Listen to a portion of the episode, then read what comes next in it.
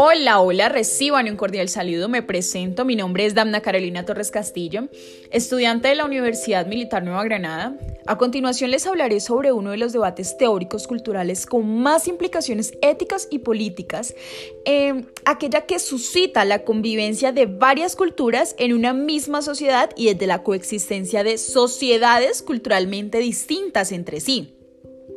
Precisamente esta diversidad cultural y las ideas multiculturalistas son aceptables moralmente si éstas amplían la libertad y la igualdad de todos los individuos. Por ello, hay que discriminar entre las prácticas y valores culturales que están al servicio de sistemas de dominación y aquellos que no vulneran nuestros derechos individuales.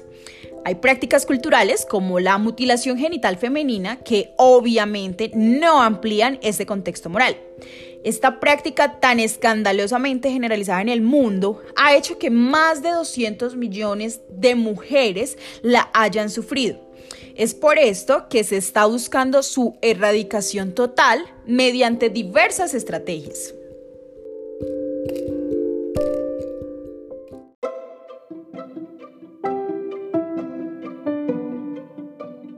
Precisamente sobre esta temática se adaptó la película La Flor del Desierto en el año 2009, que fue protagonizada por la actriz y modelo etíope Lilla Kebe.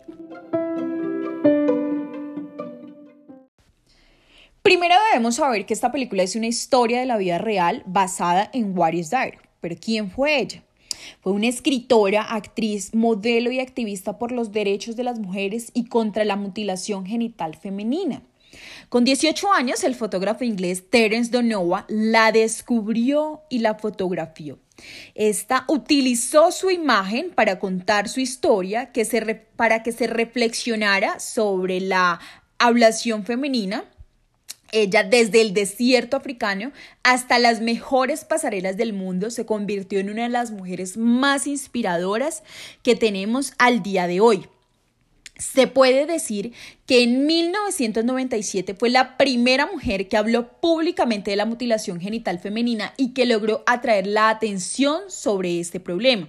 El secretario general de Naciones Unidas la nombró embajadora especial de la ONU en la lucha contra esta atrocidad. Desde entonces, la mutilación genital femenina ha sido prohibida oficialmente en muchos países a pesar de que se sigue practicando.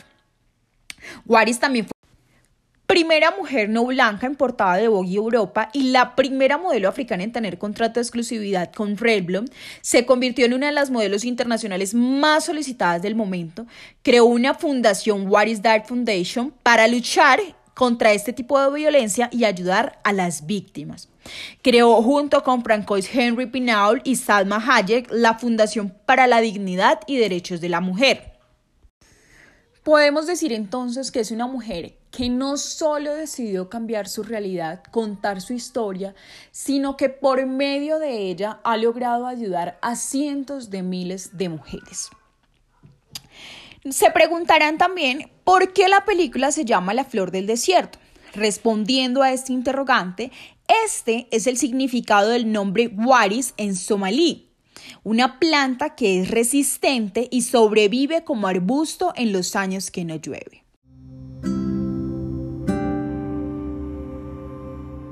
Siguiendo con nuestra temática principal planteada en la película, vamos a definir lo que es la mutilación o ablación genital femenina según la UNICEF. Este es un procedimiento que se realiza a una mujer o a una niña con el objetivo de alterar o lesionar sus órganos genitales sin que existan razones médicas que la justifiquen. Casi siempre implica la extirpación parcial o total de sus genitales externos. Es una violación grave de los derechos humanos, la salud, la integridad de las mujeres y las niñas. Puede causar complicaciones de salud a corto y largo plazo incluido un dolor crónico, infecciones, sangrados, mayor riesgo de transmisión de VIH, ansiedad, depresión, complicaciones durante el parto, infecundidad y en el peor de los casos, la muerte. Esto afecta negativamente su sexualidad también. Esto es una práctica aberrante que es habitual en el contexto cultural de los ritos de paso a la edad adulta y como elemento de socialización de las niñas. Existe un entramado de creencias culturales, tradiciones y gerontocracias que perpetúan estas intervenciones contra la integridad física de estas mujeres. Es menester mencionar entonces que la Declaración Universal de los Derechos Humanos, adoptada por la Asamblea General de la ONU el 10 de diciembre de 1948, proclama en su artículo quinto el derecho inalienable a no ser sometido a torturas ni a penas o tratos crueles, inhumanos, degradantes. El derecho a la vida es entonces objeto igualmente de reconocimiento explícito al tiempo que se consagra el derecho a la igualdad jurídica, tanto entre hombres como mujeres.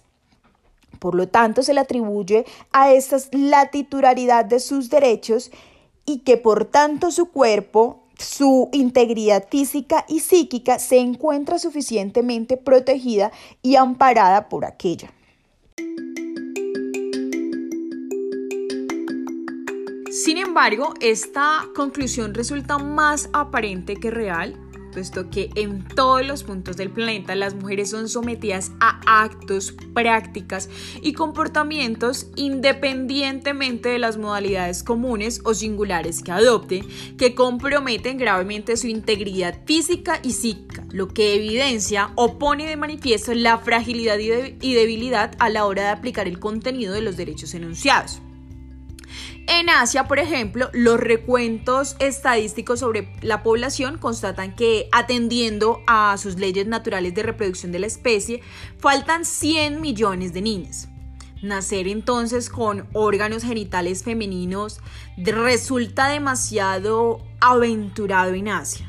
Se corre el riesgo de perder la vida tras el nacimiento. También como ejemplo está África con 6.000 mujeres al día que sufren esta cercenación de una parte viva de su cuerpo. La pertenencia al sexo femenino comporta la amenaza de ser mutilada genitalmente. Entonces resulta difícil conservar la integridad corporal. La Declaración sobre la Eliminación de la Violencia contra la Mujer, adoptada por Naciones Unidas en diciembre de 1993, representa entonces la aceptación en sede de la comunidad internacional de la existencia de un fenómeno universal de violencia de género que afecta exclusivamente a las mujeres.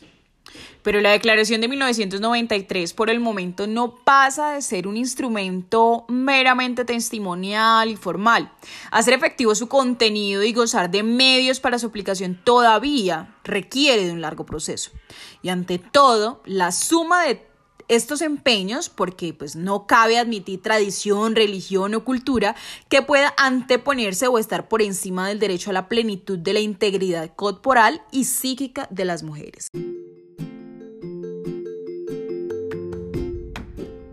Algunas normas internacionales más recientes, entre ellas tratados ampliamente ratificados, contienen prohibiciones explícitas de la mutilación genital femenina. Esta cuestión forma parte del plan de trabajo de la Subcomisión de Prevención de Discriminaciones y Protección a las Minorías desde principios de los años 80. La mutilación genital femenina fue reconocida como forma de violencia contra la mujer en la Declaración sobre la Eliminación de la Violencia contra la Mujer y en la Declaración y Plataforma de Acción de Pekín, ambas de la ONU. Recientemente, varios organismos especializados de la ONU han desarrollado políticas y programas sobre la mutilación genital femenina. Muchos agentes no gubernamentales han adoptado también la perspectiva de los derechos humanos en su lucha en favor de la, de la erradicación de esta práctica. Para promover su erradicación es necesario realizar esfuerzos coordinados y sistemáticos en los que participen comunidades en torno a la concientización sobre los derechos humanos, la igualdad de género, la educación sexual y la atención a las víctimas de ovulación. La ONU en el año 2012 designó el 6 de febrero como el Día Internacional de Tolerancia Cero para la Mutilación Femenina, una jornada de concientización para ampliar y dirigir los esfuerzos para eliminación de esta práctica. El artículo quinto de esta convención exige que los estados trabajen en favor de la eliminación de los prejuicios y las prácticas consuetudinarias y de cualquier otra índole que estén basados en la idea de inferioridad o superioridad de los sexos. La violencia basada en la diferencia entre géneros está reconocida como una forma de discriminación que dificulta gravemente la capacidad de la mujer para disfrutar de todos sus derechos y libertades sobre una base de igualdad con respecto al hombre. La mutilación genital femenina es solo una manifestación de la violación de los derechos humanos basados en el género que pretenden controlar la sexualidad de la mujer y mermar su autonomía. El artículo cuarto, por su parte, dispone que los estados no deben invocar ninguna costumbre, tradición o consideración religiosa para eludir su obligación de eliminar la violencia contra la mujer. La declaración establece un marco internacionalmente reconocido para la acción de los gobiernos y detalla las medidas que los estados deben adoptar para impedir, castigar y erradicar este tipo de violencia. En estos deberes se incluye la diligencia debida al investigar e imponer castigos contra este tipo de violencias y el establecimiento de medidas eficaces de protección. La Declaración y Plataforma de Acción de Pekín, que surgió en la Cuarta Conferencia Mundial sobre la Mujer en 1995, contiene una clara condena de la mutilación genital femenina como una forma de violencia contra la mujer y reafirma el deber de los estados de tomar medidas de reducir este tipo de violencia. La Convención de la ONU sobre los Derechos del Niño fue el primer instrumento vinculante que trataba explícitamente las prácticas tradicionales perniciosas como una violación de los derechos humanos. La Declaración de la ONU sobre la eliminación de todas las formas de intolerancia y discriminación fundadas en la religión de las convicciones protege los derechos del niño contra los abusos cometidos en nombre de una creencia o una tradición cultural determinada, declarando que la práctica de la religión o convicciones en las que se educa a un niño no deberá perjudicar su salud física o mental ni su desarrollo integral.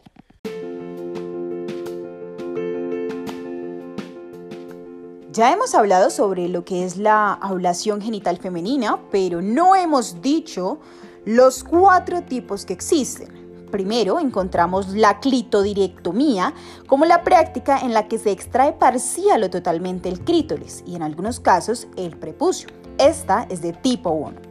La decisión, que es la extracción parcial o total del clítoris y labios menores con o sin estrechamiento de los labios mayores, es de tipo 2 la infibulación como el procedimiento mediante el cual se cosen los labios mayores con o sin extracción del clítoris, que es tipo 3, y por último otros procedimientos lesivos de los genitales externos con fines no médicos tales como la perforación, incisión, raspado o cauterización de la zona genital, que este es el tipo 4, y fue la OMS y la UNICEF quien los determinaron. Haciendo referencia a estas tipologías en el mundo, Gamboa indica que aproximadamente el 90% de los casos son de tipo 1 y 2, casos en los que se hace un corte en los genitales de las niñas, pero no se extirpó carne, que es de tipo 4, siendo el 10% restante del tipo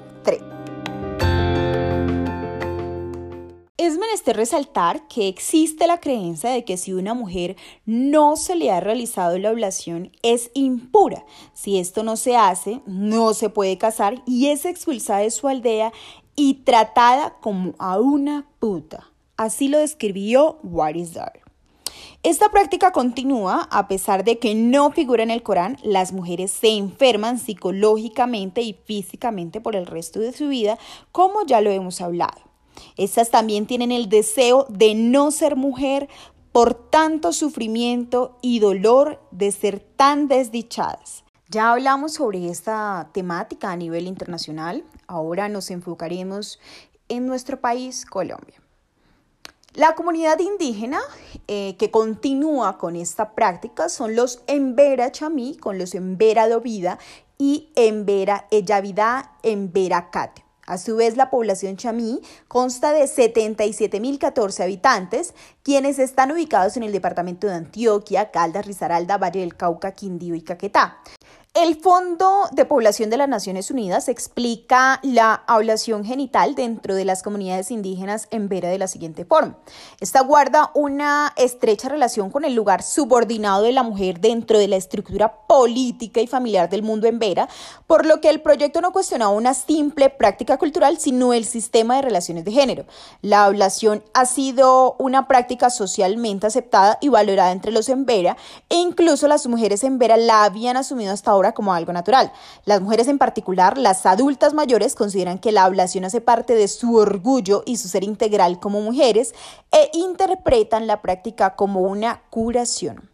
Ahora bien, a pesar de la confirmación de los procedimientos de la ablación genital en Colombia, no se tiene registro de las cifras de mujeres que han sido sometidas al procedimiento ni de la cantidad de prácticas realizadas cada año. Ahora bien, la sentencia C882 de 2011 la Corte enuncia cuáles son los valores que se consideran de mayor valor y que por consiguiente pueden limitar la autonomía indígena, las cuales son el derecho a la vida, la prohibición a la tortura, la responsabilidad individual por los actos y la proporcionalidad de la pena a la gravedad de la falta. En Colombia, la constitución política no hace mención alguna de la práctica, no obstante, sí se protegen los derechos a la igualdad de todas las personas ante la ley sin discriminación alguna por razones de sexo, raza, origen nacional o familiar, lengua, religión, opinión política o filosófica, según su artículo 13 a la igualdad de derechos y oportunidades entre las mujeres y los hombres y a la no discriminación de la mujer en su artículo 43 y a la vida, integridad física, salud y cuidado como derechos fundamentales de los niños a quien se les debe proteger de toda forma de violencia física o moral y cuyos derechos prevalecen sobre los derechos de las demás personas según su artículo 44. En el Código Penal no se establece como una conducta delictiva la práctica de la ablación femenina. Esto es una actuación que sea punible per se. No obstante, la ley 1761-2015 adicionó el delito de feminicidio al Código Penal, el cual consiste en causarle la muerte a una mujer por su condición de ser mujer o por motivos de su identidad de género, en donde haya concurrido o antecedido cualquiera de las siguientes circunstancias eh, en su artículo 104A. Dentro de las circunstancias de agravación punitiva de este delito establecidas en el artículo 104b, se encuentra el literal F, el cual establece que cuando se cometa el delito con posterioridad a una agresión sexual, a la realización de rituales, actos de mutilación genital o cualquier otro tipo de agresión o sufrimiento psicológico con estas normas se da a entender que el hecho de practicar la mutilación genital femenina en una mujer no es punible como tal. No obstante, cuando se efectúa un feminicidio y anteriormente se había afectado la mutilación genital femenina de la víctima, es cuando se condena este hecho, en el sentido de agravar la pena del delito principal. Además, da a entender que la muerte de la mujer tiene que ser inmediatamente posterior a la ablación genital. Esto es que se practique la ablación femenina y acto seguido se cometa el feminicidio. Por otro lado, las lesiones personales se encuentran dentro de los delitos que atentan contra el bien jurídico y la integridad personal. Así, es punible el hecho de causar daño en el cuerpo o en la salud de alguien. El artículo 113 del Código Penal establece la consecuencia punible de 32 a 126 meses de prisión cuando la deformidad causada por la lesión personal es permanente, como pasa con la mutilación genital femenina. A su vez, dispone que en el caso en que el daño genere una perturbación psíquica, la pena varía entre 32 y 126 meses o entre 48 y 162 meses si esta perturbación es transitoria o permanente respectivamente. No obstante, dado lo que acabo de mencionar, la existencia de estos tipos penales no existen en Colombia condenas a personas que hayan practicado la ablación dentro del país. Muy probablemente la razón sea la ausencia de los procesos penales e incluso acusaciones sobre la evasión es el hecho de que solo los indígenas pertenecientes a la población en Vera son quienes realizan esta práctica. En hay que resaltar que la única sentencia conocida en Colombia sobre la ablación femenina se trata de una sentencia del Juzgado Promiscuo Municipal del Pueblo Rico Risaralda del 24 de julio de 2008 relativa a un proceso de protección por violencia intrafamiliar. La Inspección Municipal de Policía y Personería Municipal del Pueblo Rico presentaron dicho proceso ante el juzgado debido a que, de acuerdo a esas entidades, se había ocasionado maltrato a tres menores indígenas, dos de 16 días de edad y una de 17 días, mediante la ablación femenina. En vista de lo anterior, el juzgado decidió sobre si la práctica de la ablación constituía violencia intrafamiliar. Hugo Marcililia el doctor que atendió a las tres recién nacidas relató que todas tenían fiebres, escalofríos y vómitos frecuentes, que ninguna de ellas tenía clítoris y que presentaban una zona de infección en sus regiones genitales. Finalmente, el médico explica que el mayor riesgo que puede generar este procedimiento es una infección que puede ocasionar la muerte, especialmente porque a tan corta edad todavía no se han desarrollado completamente el sistema inmunológico.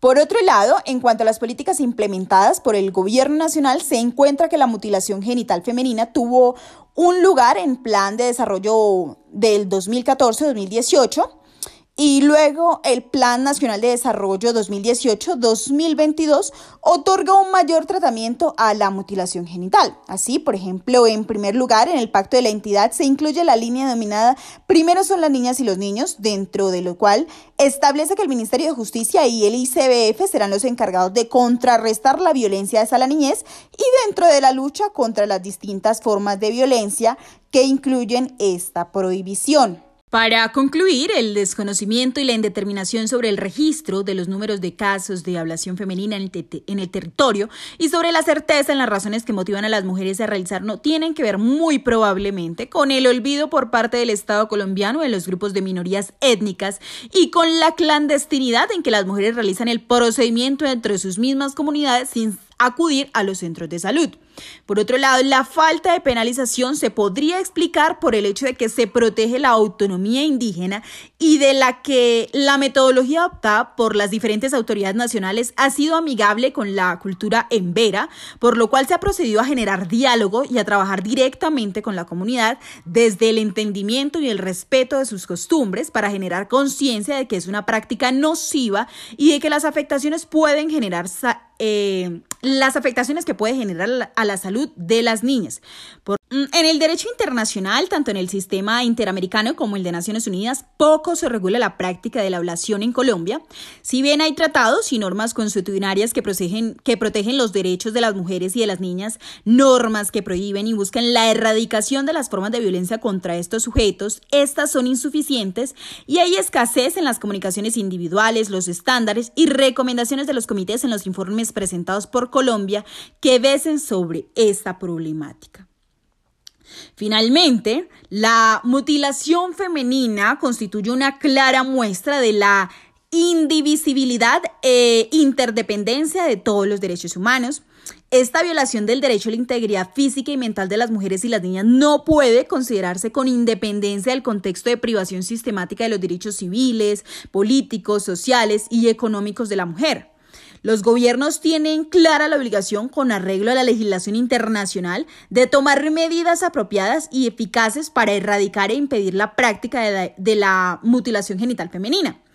Para ello, deben considerar globalmente las repercusiones que esta práctica tiene para los derechos humanos, reconociendo que la violencia contra la mujer es inseparable de la discriminación basada en el género en todas sus formas y mantiene con ella una relación de interdependencia.